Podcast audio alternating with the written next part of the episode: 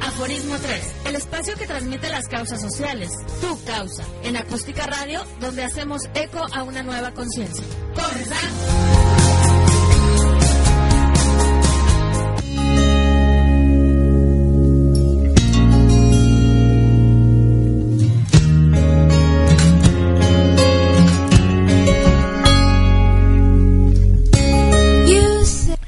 Buenas tardes, bienvenidos a Aforismo 3, un programa con temas de interés por buscar la reconstrucción del tejido social. Mi nombre es Cristóbal de Fuentes y los voy a acompañar nuevamente en esta semana. Quiero dar las gracias por recibirme una vez más. Y bueno, vamos a tener música, información de interés y sobre todo la voluntad de compartir buenas prácticas, buenas experiencias. Y el tema del día de hoy, es creando una cultura de la donación de órganos. Fíjense que en México existen 19.427 personas en espera de un trasplante. Las variantes al respecto son, bueno, pues el riñón, ¿no? La córnea, el hígado, el corazón, el páncreas y el pulmón. Entre seguramente algunas otras necesidades que se van dando, ¿no? Pero el proceso, bueno, puede ser largo.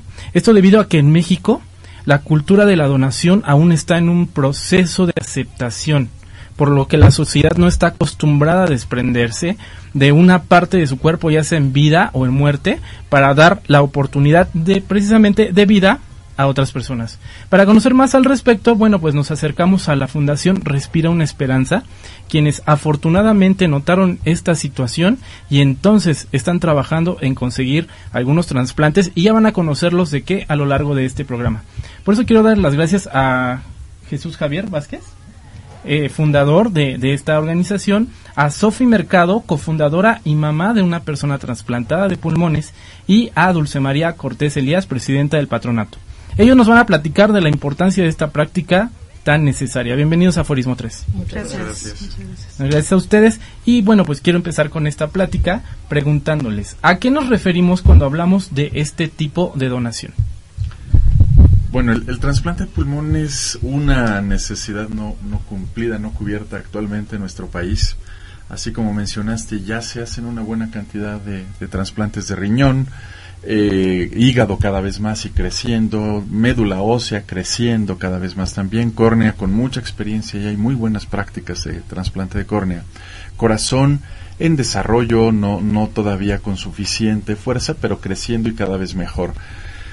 El trasplante de pulmón actualmente en México es algo que no se ha cumplido, no se ha, no se ha llegado a la meta de hacer eh, en orden, no tener un programa formal de trasplante de pulmón. Ha habido intentos, claro, eh, el Instituto Nacional de Enfermedades Respiratorias en la Ciudad de México y el Hospital Universitario de Nuevo León en Monterrey.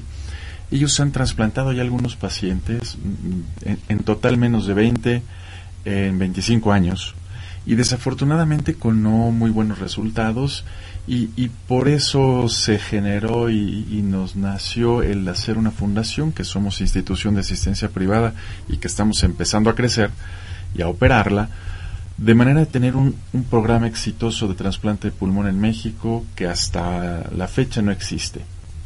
Nuestra intención es formar a todo un grupo de médicos, eh, porque esto es multidisciplinario, donde participen neumólogos clínicos, participen médicos de terapia intensiva, participen anestesiólogos, cirujanos de tórax, patólogos, infectólogos y todo el, todo el team médico, de manera que podamos ofrecer éxito al trasplante.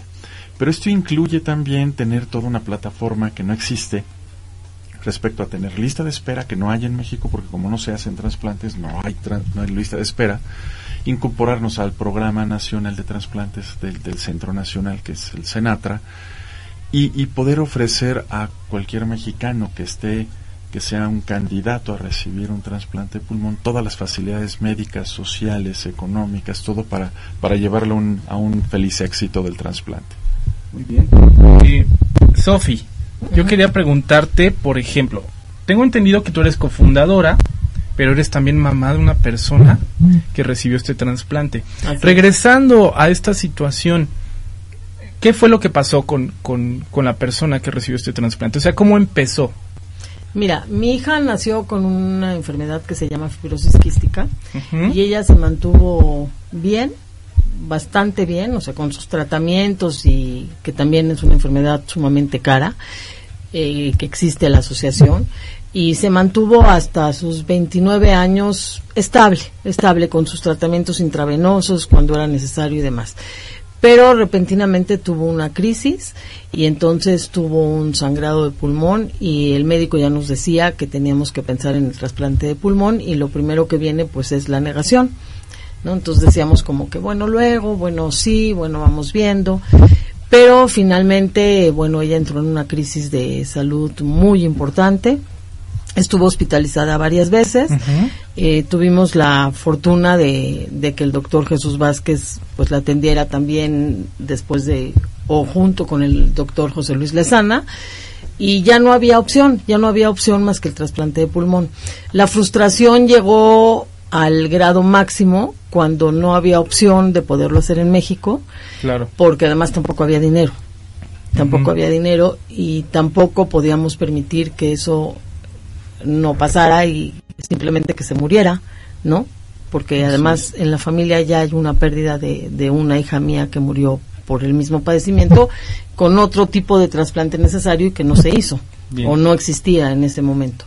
Entonces, la primera cosa que hicimos fue hacer una campaña eh, por redes sociales, por cartas, por mails y la fortuna fue que la gente se sensibilizó impresionante y empezó a llegar dinero, así pues sí, del cielo, de, Venezuela, de Israel, de los de Estados Unidos, de Canadá, en las escuelas empezaron a hacer los niños alcancías, fue una cosa muy impresionante. Pero la salud de Karen iba agravando. Entonces, eh, lo que nos decía el doctor Vázquez es que, bueno, ya podíamos ir como a la evaluación, porque estábamos esperando que la citaran en eh, a la evaluación en San Diego, que ahí es donde eh, habían hecho ya trasplantes de pulmón con padecimientos de personas con fibrosis quística. Y cuando íbamos a irnos, que ya teníamos el dinero. Es un proceso larguísimo, ¿eh? yo te lo estoy platicando así como que muy rápido, pero es un proceso sumamente largo, sumamente doloroso, en donde el trasplante no afecta solamente al paciente, afecta a toda la familia, a la familia nuclear, a la familia extensa, a los amigos, a pues a la comunidad entera, ¿no? Es un proceso sumamente desgastante, doloroso, pero que uno no se puede rendir. Y cuando ya se fue, porque ya la, bueno, cuando ya la llamaron para que le pudieran hacer su evaluación, el doctor Vázquez dijo no, se va y ya no puede regresar a México hasta que se quede allá a que le hagan su trasplante. Eh, la verdad es que el doctor Vázquez nos llevó, literal, nos llevó y fue algo maravilloso porque yo no me ubicaba en un avión con una hija con un, tan delicada y sin un médico como el doctor Vázquez junto a nosotros. El caso es que llegamos allá.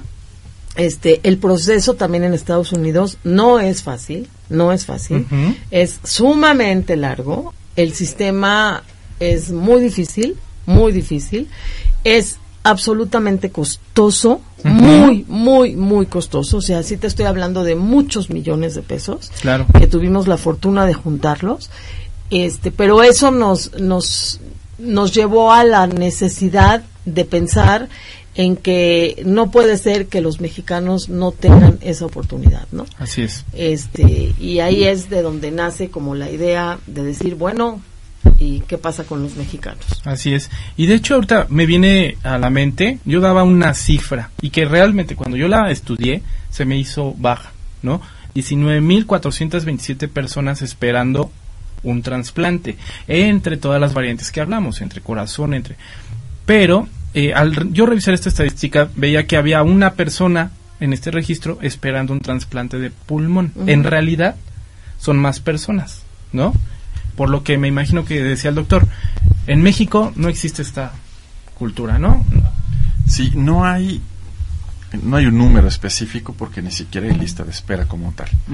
Eh, si, si más bien comparamos como con los números que tiene Estados Unidos, en Estados Unidos hay 5.000 pacientes al año esperando un trasplante de pulmón, de los cuales se realizan 2.500 pacientes. 2.500 sí llegan a tener un trasplante de pulmón y mueren al año 2.500 pacientes en Estados Unidos esperando un trasplante de pulmón que no, que no consiguieron. Si nosotros pasamos esos, esos números a, México, probablemente podríamos tener por lo menos entre 800 y 1000 mexicanos que podrían necesitar un trasplante de pulmón al año, que hoy no se lleva a cabo. O sea, eh, insisto, Monterrey lo ha intentado y tienen un, un programa hasta donde les ha sido posible.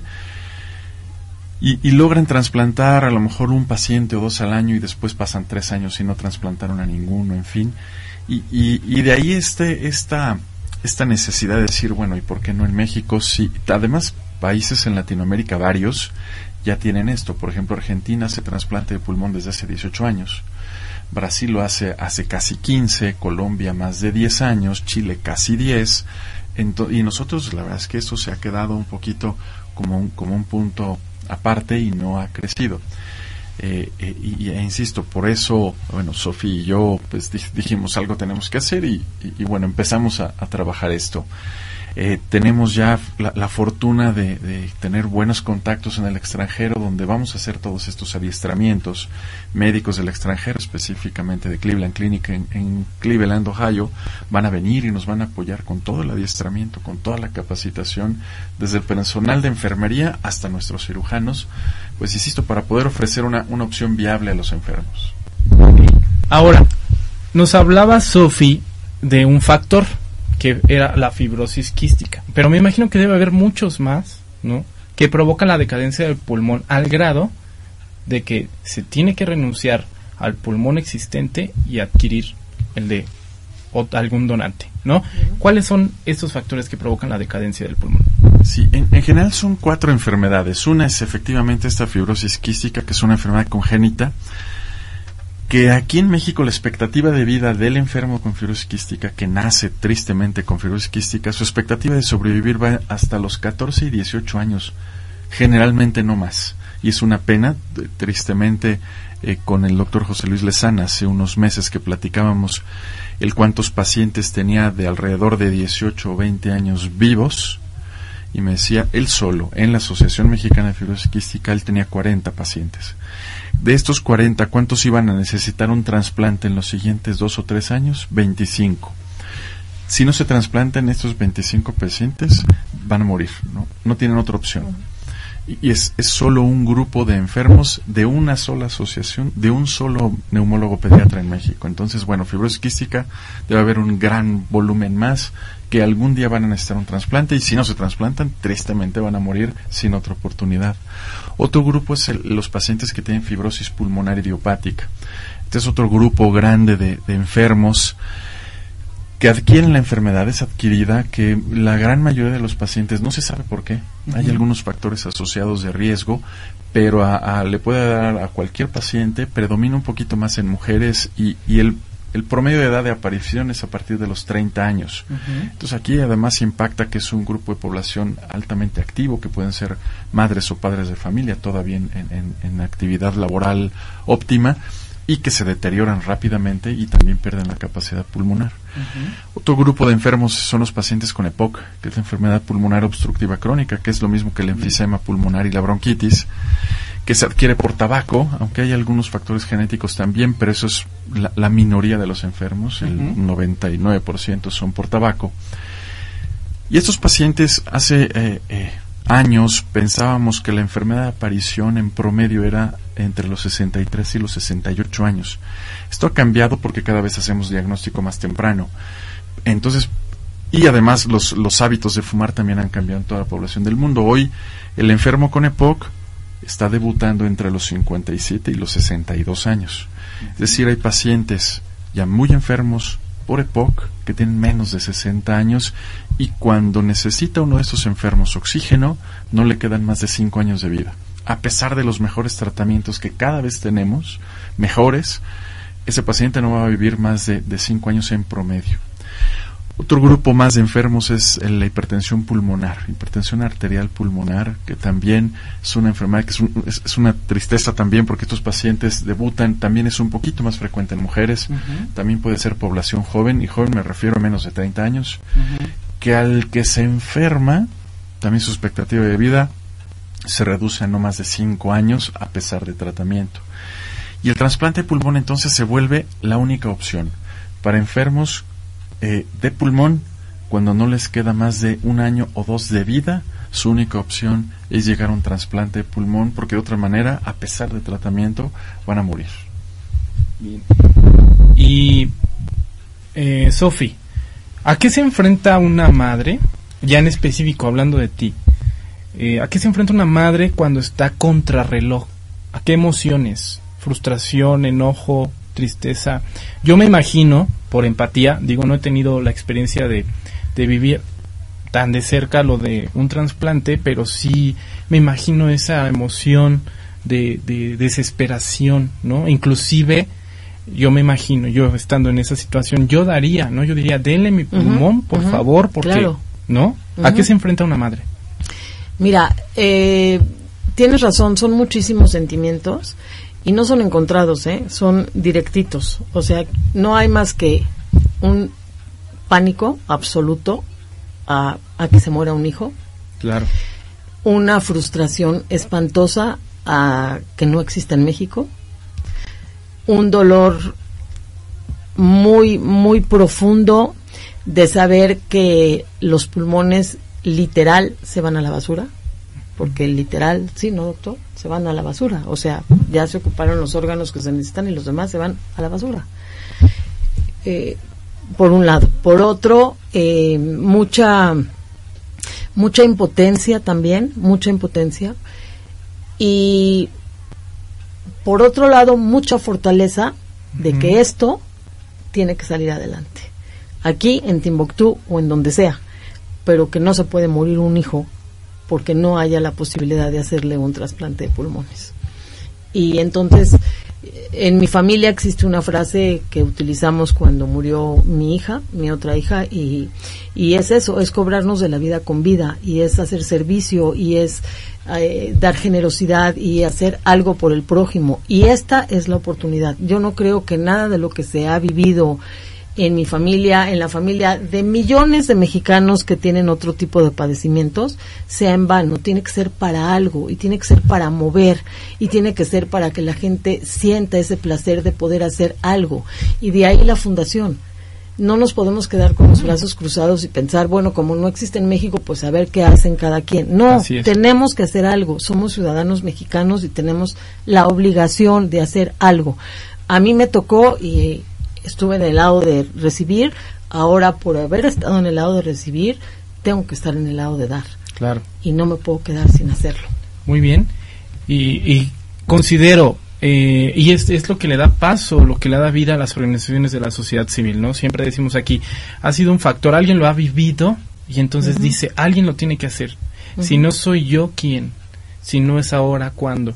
No quiero pensar, ¿no? Si ahorita hablamos de que no existe esta cultura de donación en México y sobre todo de pulmón, ¿cuántas personas antes fallecieron, ¿no? A lo largo de todos estos años y bueno, ahora ya conoceremos un poquito más adelante a esta organización, ¿no? Que hace, cómo lo hace, pero efectivamente deciden tomar cartas en el asunto, intervenir y disminuir este, este problema, ¿no?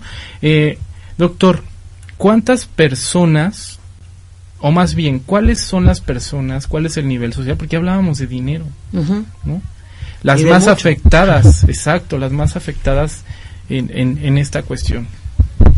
Sí, bueno, yo, yo quisiera primero hablar de dinero, de lo que cuesta afuera, que, que es muy, muy impresionante. Eh, hay muchos lugares, muchos centros, específicamente en Estados Unidos, probablemente sea la mayor experiencia del mundo. Eh, España, que lo hace de maravilla, todo lo de trasplante de órganos, incluye pulmón. Eh, Alemania también, Italia, Francia probablemente sean los lugares más avanzados en, trasplante de pulmón. En Estados Unidos, si, si, si un paciente necesita un trasplante de pulmón eh, y se inscribe a un programa en un hospital allá, de entrada piden entre 480 mil y 650 mil dólares. Entonces estamos hablando de entre 7 millones y más de 10 millones de pesos para que ese instituto o esa universidad o ese hospital le haga el trasplante pulmón al paciente. Perdón, sin contar el pre y el post. Sí, eso nada más es por hacer el trasplante. Solo, solo no durante. incluye que el paciente se tiene que ir a vivir a Estados Unidos. No incluye que tiene que comer mientras llega su trasplante. No incluye que el paciente lo dan de alta del hospital y tiene que volver a comer. Y, Y tiene que seguir medicinas. usando medicamentos por un tiempo largo, en fin. ¿Y, y por qué cobran tanto? Eh, en realidad, probablemente al sistema norteamericano le cuesta solo, digo solo, por- comparado con lo que piden, entre 220 y 250 mil dólares trasplantar un pulmón. Pero es tan sofisticado un programa de trasplante de pulmón que ellos no piden el mínimo, sino el máximo que han gastado por un solo paciente. Porque lo que sobra, lo que hacen muy bien estos centros, es reinvertirlo para los pacientes que no tienen recursos. Y entonces a lo mejor hay un paciente que es muy buen candidato, pero que solo pudo juntar 100 mil dólares, tienen todo ese resto de dinero para apoyar a estos enfermos, que es muy interesante cómo, cómo lo trabajan. Entonces, eh, aquí la verdad nuestra intención es, claro, el paciente que tenga los recursos, optimizarlos al máximo y apoyarlo eh, para que su trasplante se lleve a cabo, pero también queremos trasplantar la gente que no tiene recursos porque probablemente es una, una de las discriminaciones más desagradables desde mi punto de vista. La, la médica, no tienes dinero, no te puedo atender, no tienes suficiente, no te puedo dar el mejor antibiótico, no tienes todo para un hospital privado, vete a hacer el- cola a un hospital público y no tienes hospitales públicos, este pues entonces pues que te vaya bien, Pues este y, y- y pierde la vida, ¿no? Así es. Pues quiero invitarlos, doctor Sofi, quiero invitarlos a, a una pausa. Eh, vamos a escuchar esta canción. Antes quiero recordarles que estamos transmitiendo desde Arizona 60 en la colonia Nápoles y que pueden contactarnos al teléfono que tenemos aquí en cabina, justo al 56 11 20 00. Si tienen alguna duda, algún comentario, lo pueden hacer. También escribiéndonos al correo electrónico contacto arroba. Les recuerdo que sigdos se escribe S-I-C-D-O-S. También tenemos las redes sociales de Facebook y de Twitter, tanto de Sigdos como de Acústica Radio. Esta canción se llama Ludwig II, les platico, es de un grupo que se llama IOU, más bien es un dueto, y trata sobre este rey austriaco, austrohúngaro, llamado Ludwig II, y que, bueno, él creía tanto en eh, los cuentos de hadas que efectivamente su coronación fue vestido de azul, como dicen los cuentos de hadas, como un príncipe azul. Y de esto trata esta, esta canción, vamos a escucharla, no se vayan, esto es Aforismo 3 por Acústica Radio, dale voz a tus sentidos.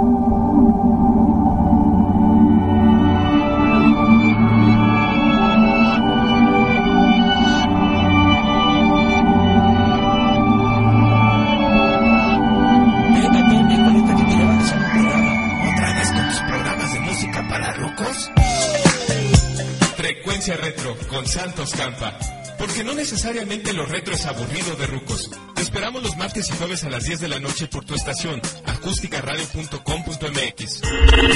Dale voz a tus sentidos.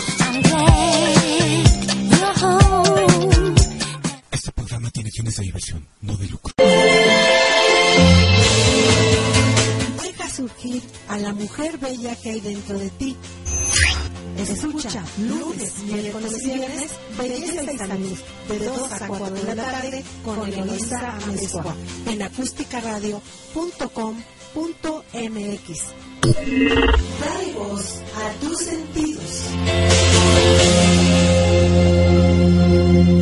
Regresamos a Aforismo 3 por Acústica Radio.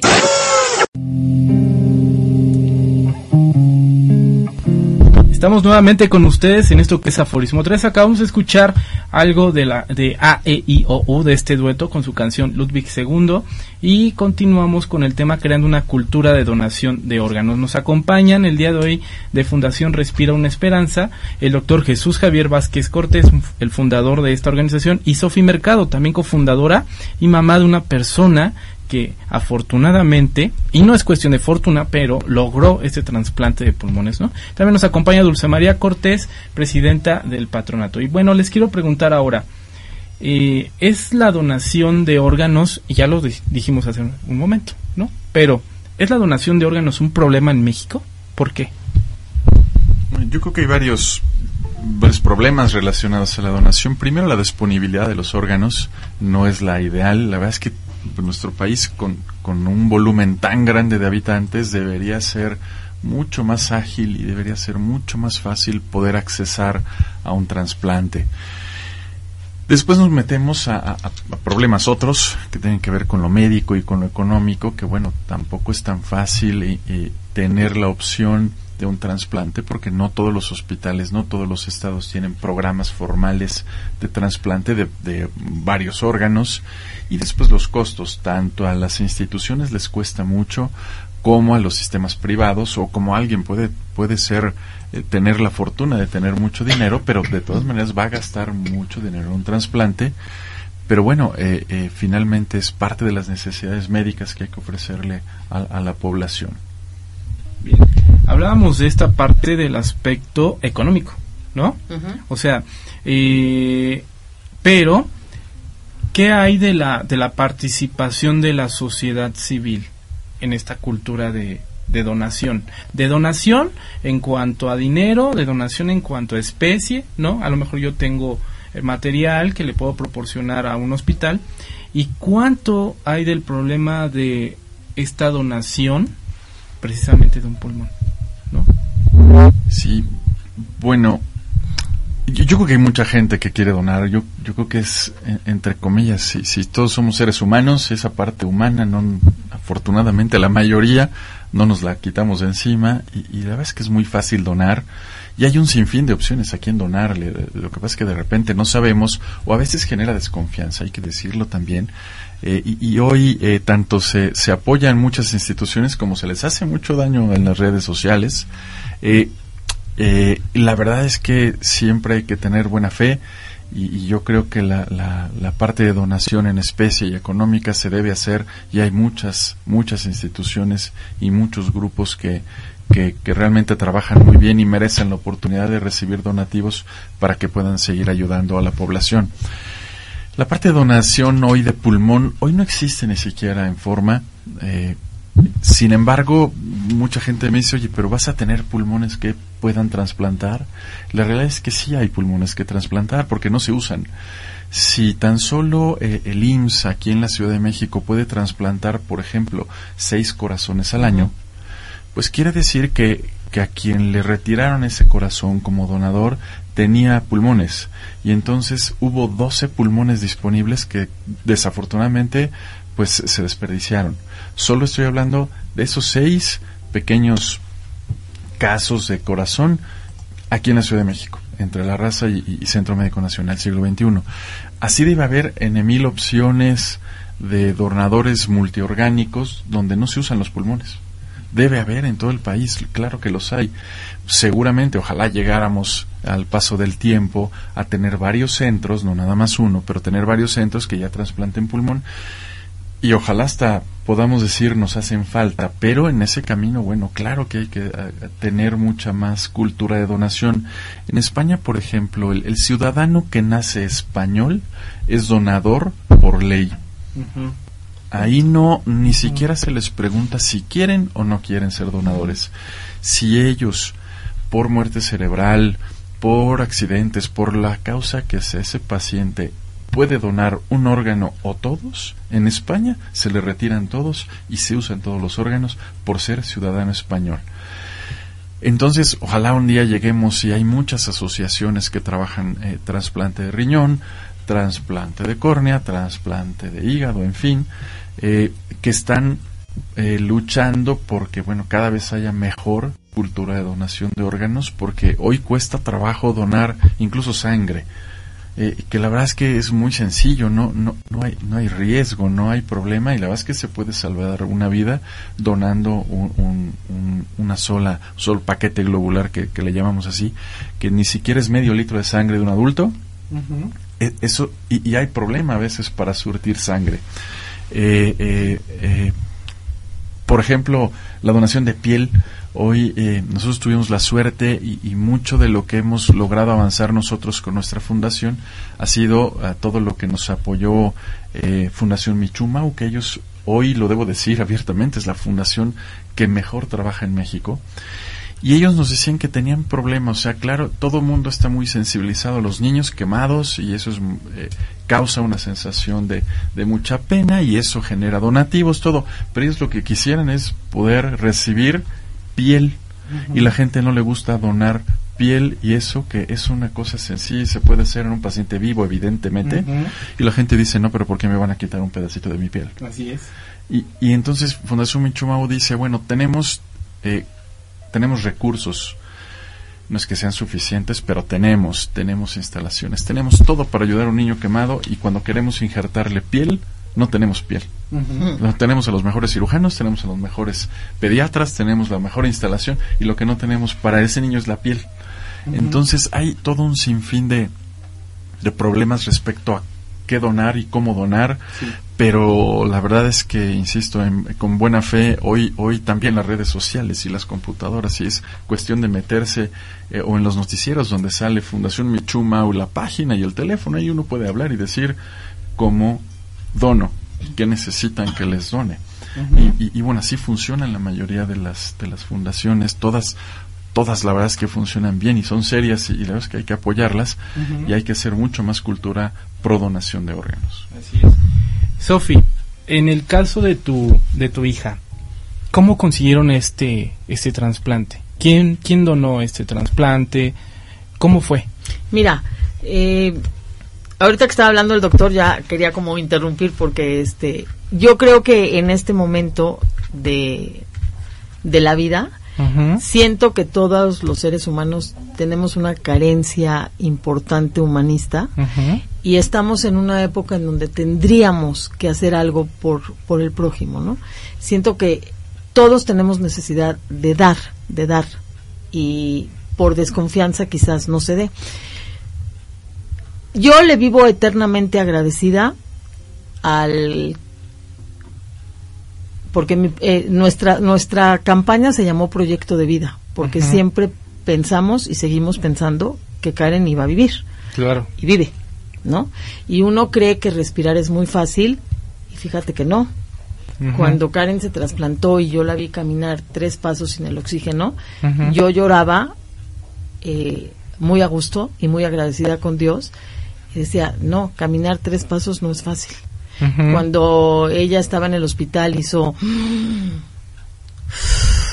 Y le dije, ¿qué pasó? Y me dijo, respiré. Entonces entendí la magnitud de esto, ¿no? Claro. Entonces, eh, yo le vivo eternamente agradecida a los familiares del mensajero de la vida de mi hija, porque él es el mensajero de la vida de mi hija. No sabemos quién es. Seguramente algún día me escucharán, porque no sé si son de Corea, de Timbuktu, de no sé de dónde, pero algún, pero bueno, eh, él me estará escuchando o ella, no sé quiénes son. Pero esa es una manera de trascender. Yo hoy entiendo que yo te- no sabía la importancia de lo que era ser donador. Claro que hoy soy donador. Hoy soy donadora. Por supuesto que hoy soy donadora, pero uno trasciende así. No se muere, Exacto. vive en otros. Exacto. Así es. Y bueno, tengo otras preguntitas ahorita. Vamos a, a ir para allá, pero los quiero invitar ahora a escuchar nuestra siguiente pausa. Esto es la agenda social. En la agenda social, bueno, pues todos los eventos indispensables para fortalecer a nuestro tercer sector, talleres, conferencias, presentaciones de libros, eventos, exhibiciones, etc., etc. Lo pueden escuchar aquí, entonces los quiero invitar a que escuchan, escuchen, compartan y experimenten con nosotros aquí en Aforismo 3. ¿No? Vamos a escuchar la agenda social. No se vayan, esto es Acústica Radio, dale voz a tus sentidos. No te vayas, sigue conectado a las causas sociales. Aquí en Aforismo 3. Agenda social. Todo lo relativo al tercer sector para su profesionalización aquí en Aforismo 3. Eventos. Se llevará a cabo la cuarta edición del Foro México Responsable 2015. Este 12 de marzo en la Torre Ejecutiva de la Secretaría de Economía se reunirán más de 200 asistentes provenientes del sector empresarial en este evento organizado por Responsable. Eventos. Se llevará a cabo la Cumbre Anual Mexicana de Anticorrupción y Cumplimiento, los días 25 y 26 de marzo, donde se proveerán ideas avanzadas y prácticas para elaborar y afinar un programa de cumplimiento completo, el cual está hecho a la medida para combatir los retos de las compañías están enfrentando en México. Informes e inscripciones en la página fcaconference.com. Convocatorias. Se encuentra abierta la convocatoria del premio TED. Este premio se otorga cada año a algún líder social con visión fresca y audaz para detonar cambios glo- globales. La persona galardonada con el premio recibe un millón de dólares y todo el soporte de la comunidad TED para emprender su proyecto. Convocatoria cierra el 31 de marzo del 2015. Consulta las bases en www.ted.com. Eventos.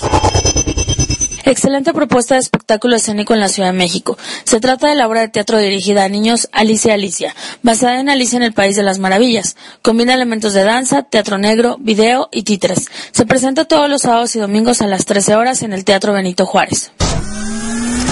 Conferencias. Desarrollo Integral Comunitario de Mexicali invita al desayuno conferencia sobre risoterapia. La alegría ya está en ti. Con motivo del Día Internacional de la Mujer, este 7 de marzo a las 9 horas.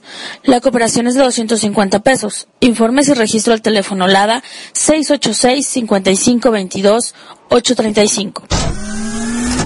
Talleres. Dakshina invita a sus talleres de fortalecimiento para OSCs, donatarias autorizadas, retos y posibilidades. Este martes 10 de marzo de 10 a 14 horas o bien el taller Plan de Financiamiento, Estructura Financiera Anual, que se llevará a cabo el miércoles 11 de marzo de 10 a 14 horas. Costo por taller 350 pesos. 10% de descuento si se toman ambos. Informes e inscripciones con Mónica Lanís al teléfono 55 93 57 87. Eventos.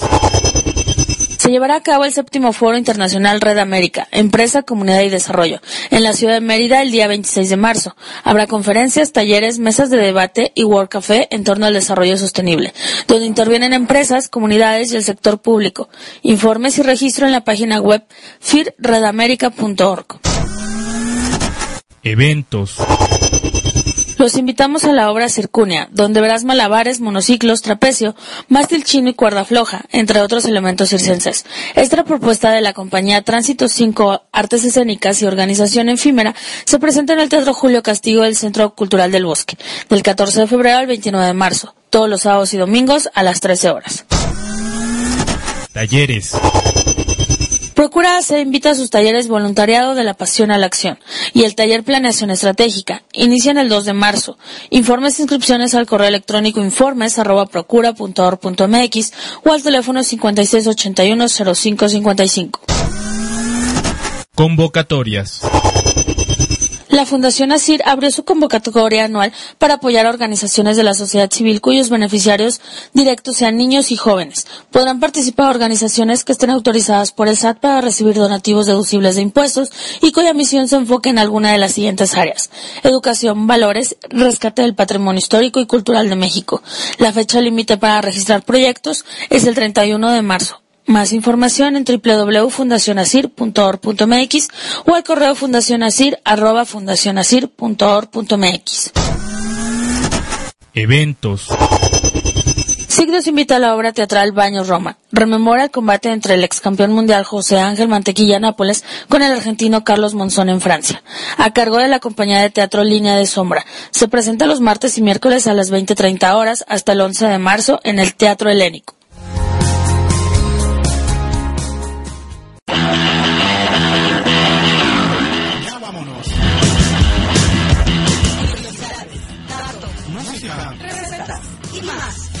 Viernes de 12 a 2 con Jan Bex, Machquero, Edna por acústicaradio.com.mx. Dale voz a tus sentidos.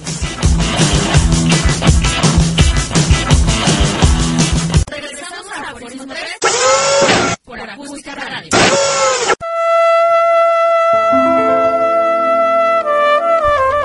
Pues bien, aquí está la invitación, abrimos la puerta para que ustedes decidan ser parte de estas actividades y bueno, alcanzar un mejor quehacer en nuestras organizaciones y sobre todo en nuestro país. Y vamos a continuar con esta Fundación Respira una Esperanza que nos está platicando sobre el trasplante de pulmón. Entonces, yo les quiero preguntar, ¿qué es Fundación Respira una Esperanza? ¿Cómo surge? Ya nos dieron un adelanto, ¿no? Con, con Sofi, pero ¿cómo surge esta fundación? Sí, bueno, cuando tu- tuve yo la oportunidad con Sofi de compartir todo lo que pasó alrededor del trasplante de Karen, y cuando se logró, afortunadamente, después de unos meses en lista de espera y demás, bueno, pues, ahí Sofi y yo un día decíamos, bueno, eh, algo, efectivamente, algo tenemos que hacer, eh, porque nos, nos, aunque todo salió muy bien, siempre nos sentimos con una parte de incómodos, ambos, de tener que llevar a, Karen a Estados Unidos y dejarla. Creo que esa parte creo que fue la, la, la más la más contundente desde el punto de vista eh, eh, emotivo de y, pronto no va a poder regresar y, y se va a tener que quedar y qué, has- qué haríamos con un paciente acá en México y bueno de ahí nació todo esto Eh, hemos tenido la oportunidad eh, por un lado de conocer el sistema de la Universidad de, de California en, en San Diego y, algo que pensábamos es que lo que necesitábamos era tomar los mejores modelos norteamericanos de trasplante de pulmón y, y entender cuál era la gran diferencia y por qué no había en México.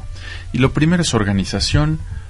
Ellos tienen todo un programa perfectamente bien definido de quién puede ser candidato, quién no. Tienen todo un programa definido de médicos que exclusivamente se dedican a trasplante de pulmón. Y por último, los recursos. Entonces de ahí, de ahí nació el, el- tocar puertas principalmente en estos centros, insisto, en Cleveland Clinic, que, que tenemos la fortuna de tener un par de muy buenos amigos mexicanos allá, que están dispuestos, por cierto, y en muchas partes de Estados Unidos a apoyarnos. Hay un cirujano de trasplante de pulmón en Minneapolis, Minnesota, hay otro director de un programa de trasplante en Birmingham, Alabama, que es mexicano, es de Monterrey. Todas estas gentes cuando nos hemos reunido con ellos a platicar que queríamos hacer esto, nos dijeron nosotros los apoyamos. Después vino el, bueno, cómo nos vamos a organizar. Eh, y a través de un par de amigos nos decían, bueno, tienen que ser una fundación. Eh, es obvio, tienen una muy buena idea y pueden ser muy bien organizados, pero, pero tienen que ser una fundación porque si no, entonces, eh, ¿cómo, ¿cómo les vamos a vertir dinero? Eh, ¿O cómo vamos a conseguirles un patrocinador? Para mí en lo personal, si en realidad el dinero eh, lo voy a usar yo, claro, pero eso lo voy a usar para los pacientes, no es para mí. Todo esto, eh, para quitar todos estos eh, eh, problemas, decidimos ser una fundación. Después vino el, bueno, si éramos una asociación civil o, o una institución de asistencia privada, decidimos trabajar más, pero para que quedara mejor esto y ser una ins- institución de asistencia privada, estamos nosotros somos parte de la Junta de Asistencia Privada del Estado de México. Y entonces, eh, después de pasar todos los trámites y tener el patronato listo y tener todo ese show que tuvimos que aprender también, que yo hacía la broma que yo nada más era doctor, ahora tuve que aprender muchas cosas que en mi vida había yo leído, pero logramos tener y terminar todo lo administrativo para poder ser la Fundación Respiro en Esperanza. Ese nombre este, se nos ocurrió en- entre tres personas, que una fue mi esposa, que un día en la noche me dijo, tiene que decir algo que sea de esperanza. Y después Sophie dijo algo que tenía que ver con respira, precisamente por aquel momento de ver a Karen respirando. Y después la, la directora dijo, "Ah, hay que enlazar eso y qué te les parece, respiro en esperanza. De ahí salió entre tres buenas ideas eh, el nombre. Y hoy estamos ya en capacidad de empezar a operar como fundación. La página web está a punto de salir, están los correos de contacto de la, de la fundación. Estamos empezando a recibir algunos pequeños apoyos, pero todos son bienvenidos. Está el patronato formado y estamos además ya en capacidad incluso de dar recibos deducibles. Y de aquí en adelante, pues todo lo que desarrollar todo el programa educativo y de adiestramiento médico, pretendemos tener una especie de casa de vivienda temporal a donde pueda llegar cualquier paciente que no tenga recursos, que, que, que viva lejos, eh, y esto digo, por ejemplo, alguien de Chalco o alguien en Tlaxcala, o no digamos alguien de Morelia o alguien de Valle de Bravo, donde su desplazamiento pueda no ser el óptimo y puedan tardarse al paciente lo necesitamos lo más cerca del centro hospitalario donde vamos a hacer los trasplantes y en ese lugar va a poder llegar a vivir eh, los meses que necesite estar para ponerlo en óptimas condiciones, hacer el trasplante en el hospital y después regresarlo ahí hasta que pueda ir a su sitio primario con su neumólogo primario de, de atención. Eh, nuestra intención es apoyar al Instituto Nacional de Enfermedades Respiratorias y después al IMSS y después al ISTE y al Hospital General, porque los pacientes están ahí, muchos pacientes están ahí y también los pacientes privados. eh, evidentemente esto es para el que lo necesite, ofrecerle la mejor infraestructura, ofrecerle la mejor eh, atención médica y no médica también, todo el apapacho que necesite ese enfermo y la de su familia, porque es un, es un, es un camino muy largo el que pasa cada paciente. Bueno, aquí está Sofía y lo, lo hemos vivido con Karen. Es un camino muy largo, no nada más es una cirugía enorme, sino es todo un pre y un post trasplante muy complejos, pero nuestra intención es ofrecerlo al 100%. Así es. Y bueno, ahora le quiero preguntar a, a Dulce de esta parte de qué programas son los que tienen. Yo sé que están empezando, ¿no? Pero ya tienen enfocado cómo van a ayudar y a quién van a ayudar, ¿no? ¿Tienen programas actualmente en la fundación? Eh, mira, te cuento más o menos, quiero andar un poquito más en lo que estaba eh, diciendo el doctor Vázquez. Eh, nosotros digamos que pu- puedo empezar a decir que la fundación está digamos que la vamos a hacer como en tres fases, ¿no? Ahorita, como, como bien saben, estamos empezando. Nuestra primer fase va a ser eh, la capacitación de los médicos y enfermeras. La siguiente fase, digamos que va a ser, pues, buscar algún, algún, perdón, bueno, ya tenemos un- una, una escuela de medicina que nos va, nos va a tratar de ayudar en el sentido de tener un laboratorio para poder hacer, em, trasplantes, eh, simular trasplantes, no sé si es simular trasplantes específicamente con, con animales para, para intentar eh, pues tenerlo lo mejor posible para nuestro primer candidato cuando cuando cuando se pueda dar.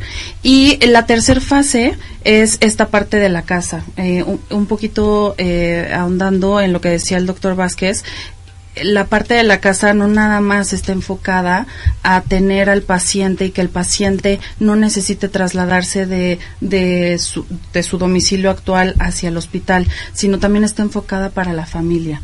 Queremos, sobre todo por el tema de Sofi, y yo también lo he vivido como como hija de una persona trasplantada de riñón, la parte de la familia es súper importante. Eh, el, el que tengan apoyo desde un apoyo psicológico hasta una agarrada de mano de, eh, de aquí estamos, ¿no?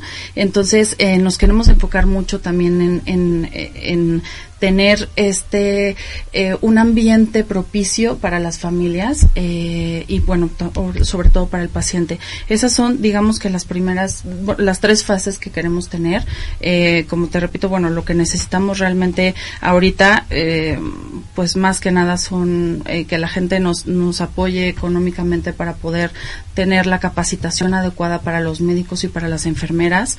Son médicos que además eh, pues van a tener otro nivel de capacitación, ¿no? Y que y sobre todo y también las enfermeras que lo que queremos hacer es eh, intentar poner nuestro granito de arena para que también haya gente mucho mejor capacitada a nivel a nivel médico y que mm, y que bueno que poco a poco este tipo de especializaciones también se puedan dar en otras áreas no nada más en trasplantes de pulmón que es donde nosotros nos vamos a especializar sino que realmente haya haya gente 100% capacitada para hacer todo tipo de trasplantes en México no Así es. Y eh, hace rato en la pausa eh, hablábamos de esta, esta cuestión de mitos, ¿no? Que mucha gente no quiere ser donadora por creencias. Decía el doctor, eh, ¿de verdad vas a encontrar eh, pulmones que sean eh, dados para, para trasplantar o ser trasplantados? Y yo pensé, personalmente, no, yo mis pulmones no, no son funcionales, ¿no? Esto, entendí, es una idea errónea. Y ahorita regresando de la pausa, vamos a continuar al respecto porque los quiero invitar a que escuchemos nuestra siguiente canción. Recordarles que estamos transmitiendo desde Arizona 60 en la colonia de Nápoles al 56 11 20 00 se pueden comunicar o también por las redes sociales de Facebook eh, y de Twitter. Esta canción se llama Remember Remember You From the Future de IO también habla precisamente de eso. Cuando le entrevistaron a este artista, este autor, él decía, cuando tú te piensas cómo te quieres ver en el futuro, vas a dar lo mejor de ti en el presente. Entonces, va en referencia a algo así, los quiero invitar a que la escuchemos y cuando regresemos, el doctor nos va a contestar lo que yo le estaba preguntando. No se vayan, esa es Acústica Radio, dale voz a tus sentidos.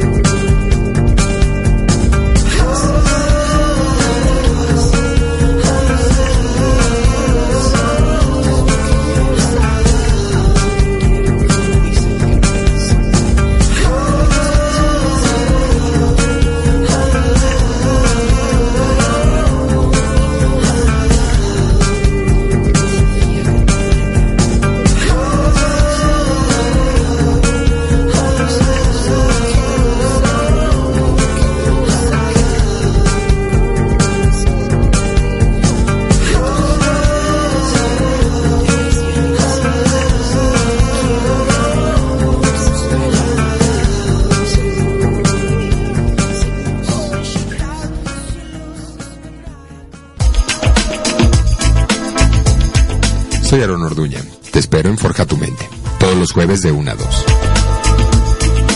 Hablaré de Healing, también un poco de nutrición, el poder de la mente y el pensamiento, y sus beneficios en tu salud. Forja la vida que quieres y haz que tus sueños se hagan realidad.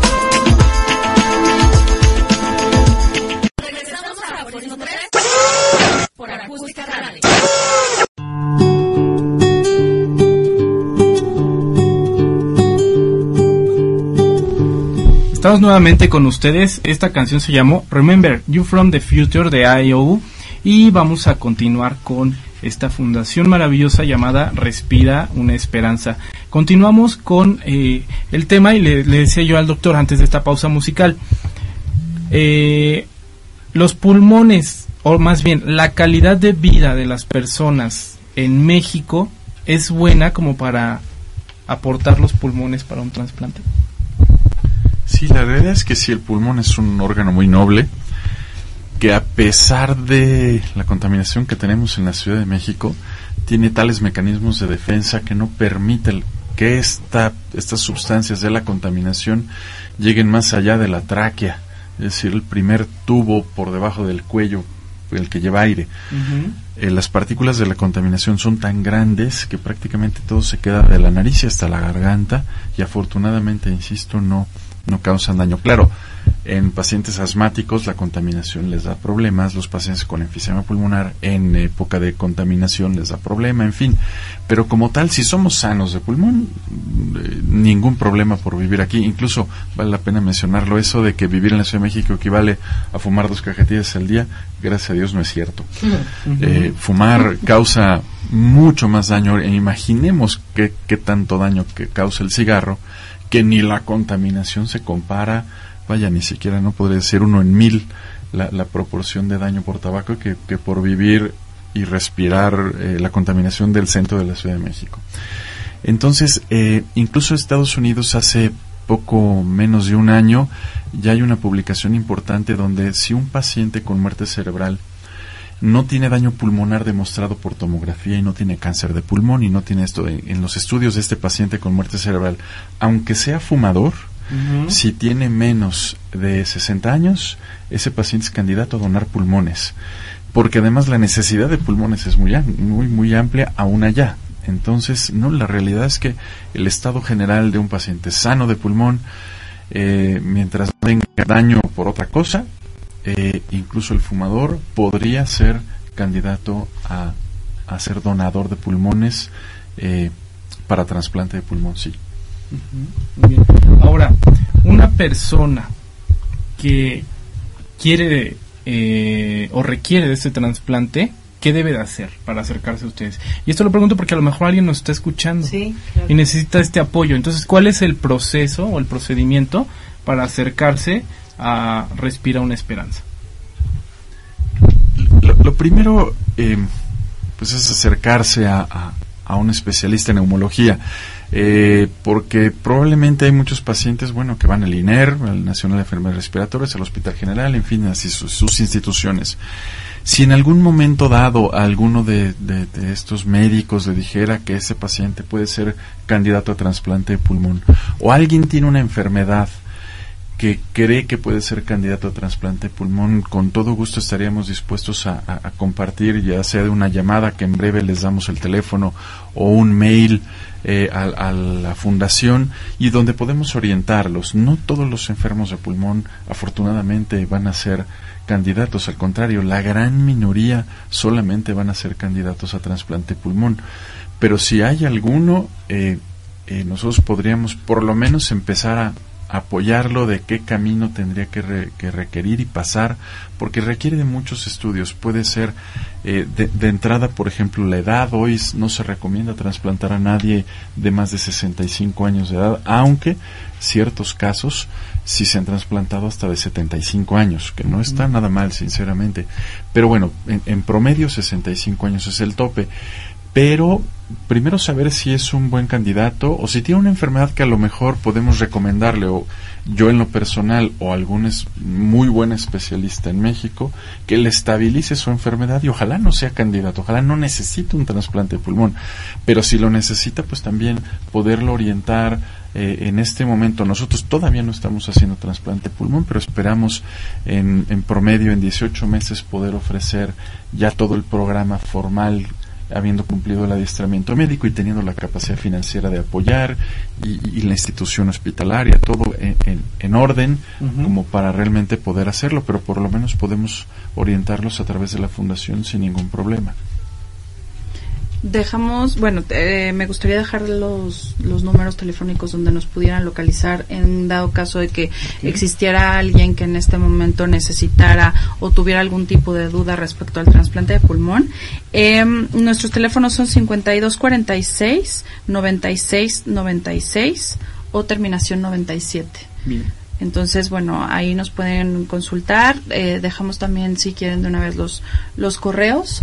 Eh, el correo, eh, nos pueden contactar a cualquiera de los tres. Doy el teléfono, el correo, perdón, el correo del doctor Vázquez es jesús.vázquez arroba respiraunaesperanza.org eh, sofía.mercado arroba respiraunaesperanza.org y dulce.cortés arroba. Nos pueden contactar, a, a, eh, te digo, a través del mail o a través del, del teléfono y, y con muchísimo gusto pues intentamos, intentamos apoyar. ¿Ok? Ahora, ¿qué pasa? Sofi, ¿quieres comentar algo? Sí, yo quisiera agregar algo. Mira, ahorita que el doctor Vázquez dijo, este, estaremos eh, iniciando nuestro primer trasplante dentro de 18 meses, quizás para este tu público Que escucha piense que 18 meses es, uy, falta muchísimo. Bueno, cuando empezamos con todo esto, así como que vamos a hacer la fundación, bueno, vamos a empezar los planes, bueno, el tiempo pasa tan rápido que 18 meses puede ser la inmensa diferencia para un paciente. En 18 meses, si no hacemos algo, se puede morir o puede vivir. Lo que hemos visto es que este proyecto, bueno, que ya no es proyecto, Sí. este sueño que ya no es sueño, que ya también es realidad, porque ya no es proyecto ni es sueño, ya es una realidad. A todos los asesores que nos acercamos en Toluca y en, bueno, en Michumao y en todas las personas que, que nos hemos acercado, de verdad que todo ha fluido de manera tan fácil porque de boca de ellos hemos escuchado como nos dicen, esto es el parteaguas Así es, de la medicina en México. así es, Sí, sí puede ser una inmensa diferencia en la salud de los mexicanos. así es. Entonces, yo solamente pediría que piensen, el que quiera dar un peso, que no se espere 18 meses. El que quiera sentir algo en bienestar de su alma, que no se espere a que le pase algo. El alma se puede llenar desde antes de que uno tenga un dolor. Y eso sí lo digo con experiencia. O sea, no hay que esperar a que nos pase algo para poder hacer algo por el otro.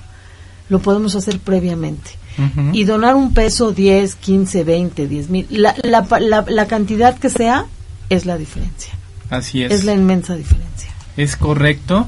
Eh, imagínense algo tan sencillo como es respirar, ¿no? Algo tan indispensable para cualquier ser vivo, ¿no? Unos de una manera, otros de otra, pero todos necesitamos respirar.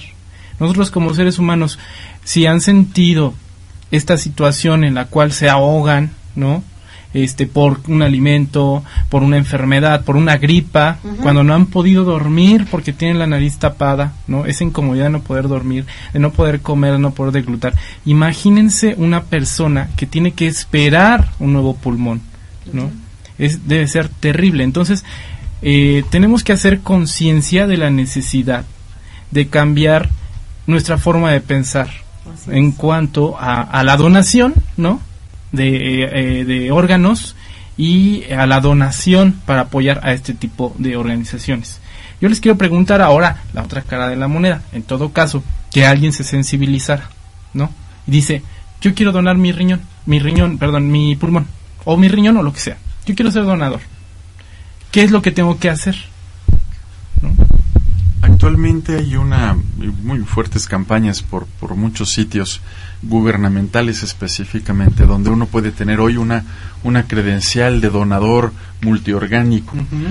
Eh, específicamente el donador de, de pulmón hoy eh, debe ser un paciente con muerte cerebral, a donde podemos utilizar eh, sus pulmones y bueno, y también ese paciente es donador de córneas y riñones y el hígado, el corazón, cuando es posible se utilizan todos los órganos.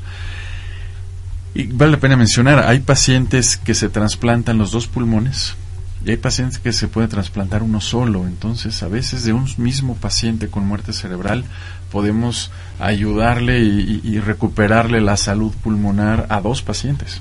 Igual que los riñones, es, hay dos y entonces se pueden trasplantar un riñón a, a pacientes diferentes y la verdad es que les mejora mucho su calidad de vida. Eh, y, y es hacer cultura, también comentábamos hace un rato que, bueno, desafortunadamente hay muchos pacientes que sufrieron eh, por, por un accidente, eh, que es lo más frecuente, la muerte cerebral, y, y a veces a la hora de que los sistemas hospitalarios se acercan a la familia, la familia dice que no, dice que no, no van a dar autorización de ningún órgano para trasplante. Y es una pena sinceramente. Eh, eh, se entiende y nosotros médicos vivimos eso todos los días se entiende la terrible el terrible dolor de la pérdida de un de un familiar pero pero la realidad es que, que la- lo- como decía Sofi se, se puede hacer se puede trascender cuando cuando una familia acepta ser que es que el, que el paciente que tiene muerte cerebral done sus órganos la verdad es que se puede se puede salvar la vida de varios pacientes simultáneamente Ujú. y, y recuperarles la salud que es que es un, un gran impacto eh, para para otras familias ¿no? Así es, trascender, marcar esta diferencia, ¿no? Decíamos, no conocemos el nombre, no conocemos la edad, no conocemos el sexo, no conocemos la dedicación, no conocemos sus fracasos y mucho menos su triun- sus triunfos en vida. Pero hay un triunfo enorme, ¿no? Exacto. Dio vida. Y dar vida es lo más importante que puede existir después de la vida de- que da una madre, ¿no? Eh, pues quiero invitarlos ahora, vamos a esta pausa, este es el noticiario Aforismo 3 Informa, en la cual damos cabida a todos esos acontecimientos importantes que ya sucedieron. Aquí les damos voz y les damos eco.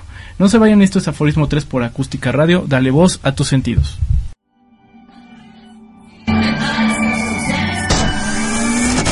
Aquí en Aforismo 3. Aforismo Informa. Todos los acontecimientos más relevantes del tercer sector aquí en Aforismo 3. Modelo y la Universidad Anáhuac firmaron un convenio de cátedra corporativa, por la cual los estudiantes del sistema universitario podrán participar en el programa de responsabilidad social empresarial de la compañía cervecera y al mismo tiempo sus trabajadores podrán continuar su formación académica en los programas de posgrado de la universidad. Por este acuerdo, ambas partes realizarán acciones encaminadas a desarrollar programas conjuntos de formación profesional y atención comunitaria que permitan satisfacer las demandas de la comunidad. Aforismo Informa.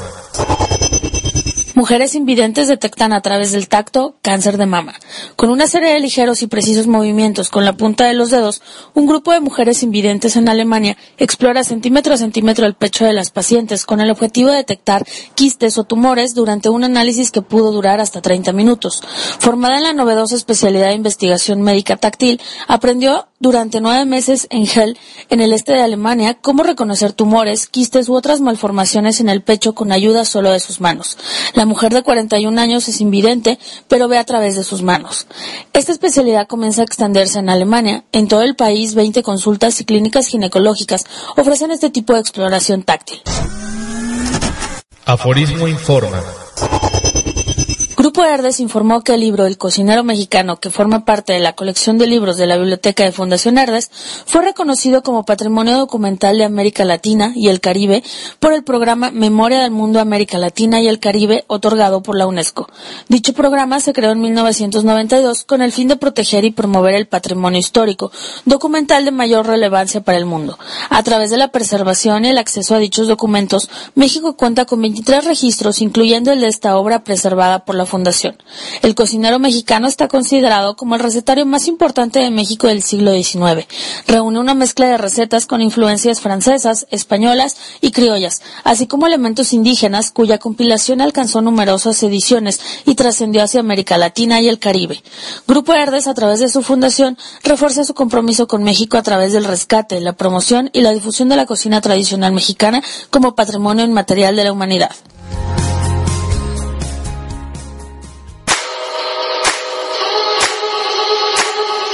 Y consentir tu cuerpo es el arte de la belleza y la salud.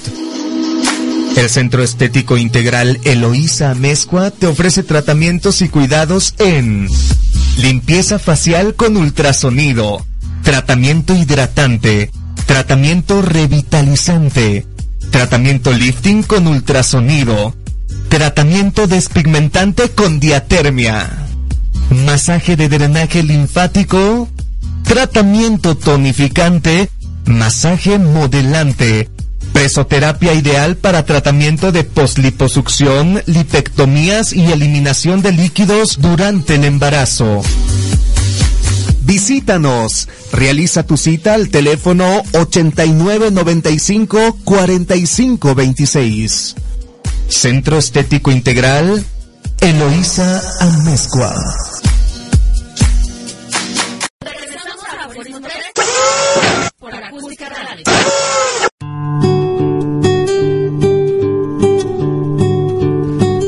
Pues bien, ahora que conocemos estos acontecimientos de todas las instituciones que están en nuestro país y que conforman la sociedad civil, sabemos que estamos trabajando y que estamos haciendo muy buenas cosas. Por eso los quiero invitar a que sigan escuchando esta sección y se sigan informando con nosotros. Y bueno, ahora le quiero preguntar, les quiero preguntar, ¿cómo cambia la vida a Sofi en específico? Porque, y, y sé que también tú lo viviste, pero ¿cómo cambia la vida de una persona que recibió un trasplante? cambia radicalmente, radicalmente, cambia, es empezar a vivir de nuevo, es empezar a vivir de nuevo, es empezar a tener libertad, no tener cables, no tener oxígenos, no tener puertos, no tener intravenosos, no tener, sí, se tienen muchos otros medicamentos, eh, pero por ejemplo en mi caso nosotros sentimos la necesidad de, haber- de, de hacer un ritual a todo lo que nos despedimos, al concentrador, al chaleco, al Nebulizador. nebulizador, sí, ayúdame, por favor, al nebulizador, a las mascarillas, al, eh, pues, Sí. eh, su casa era un hospital Claro. era un hospital. Ella utilizaba dentro de sus horas diarias de 16 horas despierta, yo creo que nue- 8 horas eran para tratamientos. Entonces, levantarse y respirar y como tú decías hace un momento, poder comer y que te sepa la comida, los, las, las cosas más primarias, los cinco sentidos que uno cree que es de la vida cotidiana, porque Así hasta es. en eso estamos a- este, absortos que ni cuenta nos damos de, Claro. de la magnitud de eso, es empezar a vivir. Entonces, ¿qué, ¿cuál es la diferencia? La vida se vive, así, literal, se vive. Así es. Y yo creo que la, la familia se une mucho más. No sé si te Sí, pasó a ti, pero sí. la familia, me parece a mí, digo, en mi caso, Sí, creo que mi familia se unió mucho más. Nosotros, por ejemplo, mi mamá que tiene dos años de trasplantada, le hacemos un pastel al riñón. Entonces, bueno, hacemos cumpleaños del riñón, pastel, este, vela de cumpleaños, mm, toda la familia va, toda la familia festeja, ¿no? Y es una forma diferente de hacer, pues, de, de seguir tu vida y de agradecer por tener un, una, una nueva oportunidad de vivir, ¿no? Así es. Aquí eh, cambia, ¿no? Esta percepción porque finalmente sabemos y es un proceso natural que todos vamos a morir. ¿no? Pero saber que estás destinado a morir y que en alguien en este mundo está la posibilidad de salvarte, Wow. ¿no? Este es quizá una agonía muy fuerte, ¿no? No encontrar a tiempo a esa persona. Así es. Yo sí he visto casos, les digo, no he vivido tan de cerca, pero sí he visto casos de personas que dicen, por favor, una oportunidad, lo necesito, ¿no? Entonces, hay que cambiar muchísimas cosas en, en esta forma de pensar que tenemos en estos aspectos culturales, ¿no? Eh, informarnos eh, cuáles son los procesos correctos, ¿no? Para, para que si yo, yo, yo quiero beneficiar a alguien en algún momento en el cual yo termine mi ciclo o tengo la oportunidad de hacerlo en vida también, pues lo puedo hacer, porque donar se puede hacer de muchas maneras. Por eso les quiero preguntar también ahora, ¿cómo subsiste la organización? ¿No?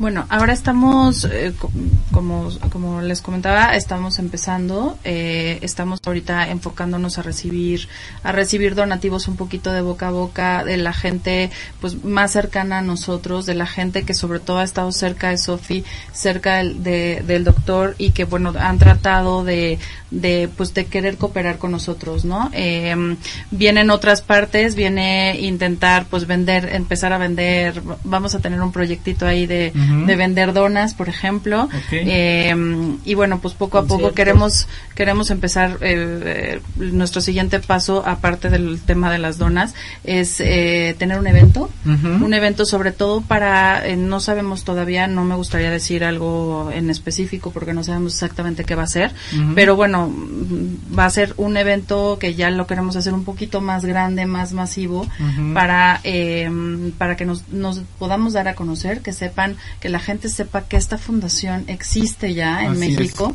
y, y bueno, pues a partir de ahí intentar tener o- y, y intentar juntar eh, los mayores donativos posibles, sobre todo porque el tema de la capacitación de los médicos, que es a lo que ahorita nos estamos enfrentando, pues es costoso, ¿no? Es costoso eh, eh, tratar de cubrir los gastos tanto de los médicos como las enfermeras o de la gente que nos pueda nos puede echar la mano para venir a hacer el adiestramiento.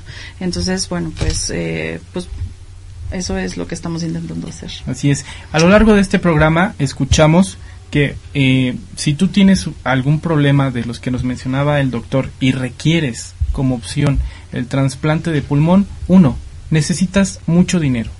Dos, necesitas salirte de tu país.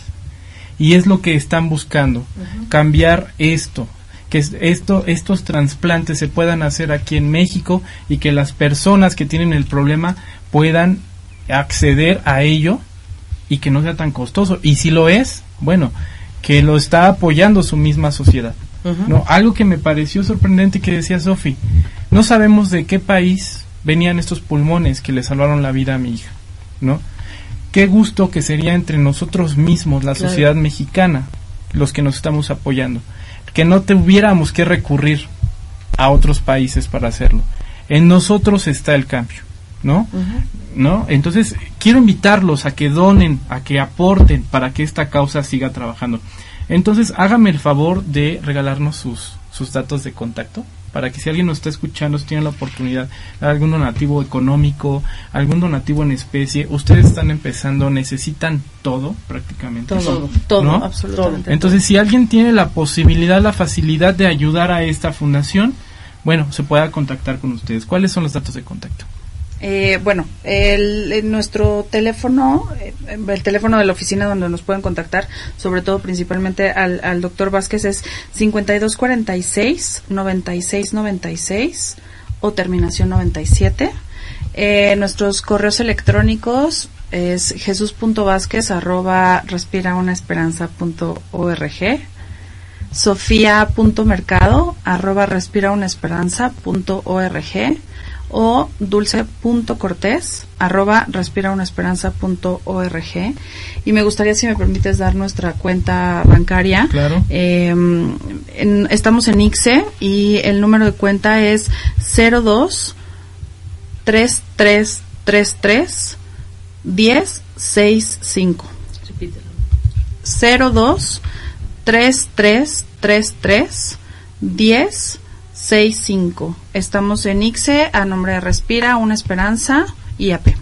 Muy bien. Muchas gracias. Pues eh, les decía, estamos en esta recta final de nuestro programa. Quiero invitarlos a que nos regalen una conclusión, los tres. Empezamos con Sofi, por favor. Mi conclusión es que mi familia y yo somos muy afortunadas y le brindo mi gratitud absoluta a Dios por esta oportunidad de vida que nos dio. Le reitero mi respeto y mi admiración a mi familia que aguantó todo este proceso, eh, desde el nieto más chiquitito hasta el más grande y mis hijas y mis yernos y toda la familia, a los doctores, al doctor Lezana y al doctor Jesús Vázquez. Pero a Dios sobre todo, pero sobre todo a la gente que como tú que nos estás escuchando hizo la diferencia. El que donó un peso hizo la diferencia. El que donó 10 pesos hizo la diferencia. Y es gracias a eso que mi hija pudo tener un trasplante de pulmón. Yo solamente quisiera terminar diciendo una frase que me encanta y es, hay que dar sin esperar, pero recibir sin olvidar. Así es. Dulce, algo que nos quieras compartir. Pues yo agradecerte muchísimo, agradecer mucho a la gente que nos está escuchando. Eh, realmente estamos muy entusiasmados con esta fundación. Creemos que eh, estamos poniendo un granito de arena que puede trascender en, en México y, mm, y bueno pues que nos apoyen que nos que nos sigan eh, y agradezco mucho tu programa muchas gracias No, gracias a ustedes. Doctor, algo que nos quiera regalar a conclusión. Pues que esperamos em, poder ayudar a muchos pacientes y a sus familias, que, es algo que no hay, que sí tenemos el compromiso de, por México trabajar y hacer lo mejor posible con todo nuestro team médico. Em, eh, esperamos que todos oigan muy pronto, muy fuerte de esta fundación, porque mientras más fuerte se oiga es que va a estar trabajando más intensamente en pro del beneficio y la salud respiratoria en México. Así es. Yo les compartí en algún momento en algún programa que eh, eh, por instinto animal muchas muchos muchas especies cierran filas para ayudar o apoyar al más débil, al que, al que más lo necesita. ¿No? Nosotros que somos personas no solamente con instinto, sino con raciocinio, también lo podemos hacer. Entonces yo los quiero invitar a que cerremos filas con eh, esta organización tan maravillosa que está empezando, está haciendo un, eh, está tomando una iniciativa que nadie lo había hecho antes, ¿no? Decía Sofía, es un parteaguas y bueno, eh, estamos viendo que lo están logrando. Entonces, esta fundación maravillosa respira una esperanza, está trabajando duro para cambiar la vida de muchos mexicanos. Por favor, yo los invito a que donen. Y quiero darle las gracias, gracias Sofi por habernos Gracias, acompañado, gracias a Dulce por haber estado aquí con nosotros, al doctor. Antes de irme, bueno, pues quiero cerrar con una frase, estaba yo leyendo y dice así, ¿hasta qué punto esa pequeña vela lanza sus rayos? Así brilla una buena acción en un mundo travieso. Es de William Shakespeare y es a través del Mercader de Venecia. Es decir, tú puedes hacer la diferencia con una pequeñez en este mundo tan caótico. Quiero dar las gracias a todos por conectarse, también al equipo de SIG2 que estuvo eh, apoyando en aspectos técnicos ahí en las redes sociales con Altea, a Donai en los controles eh, por parte de Acústica Radio y por hacer este espacio posible. Yo soy Cristóbal de Fuentes y no olviden escucharnos el próximo martes en esto que es Aforismo 3 en punto de la una de la tarde y en sus repeticiones el día de hoy a las 8 de la noche y en fin de semana en sábado a las 3 de la tarde. Eh, recuerden que una mejor sociedad la construimos entre todos. Permanezcan con Acústica Radio, dale voz a tus sentidos.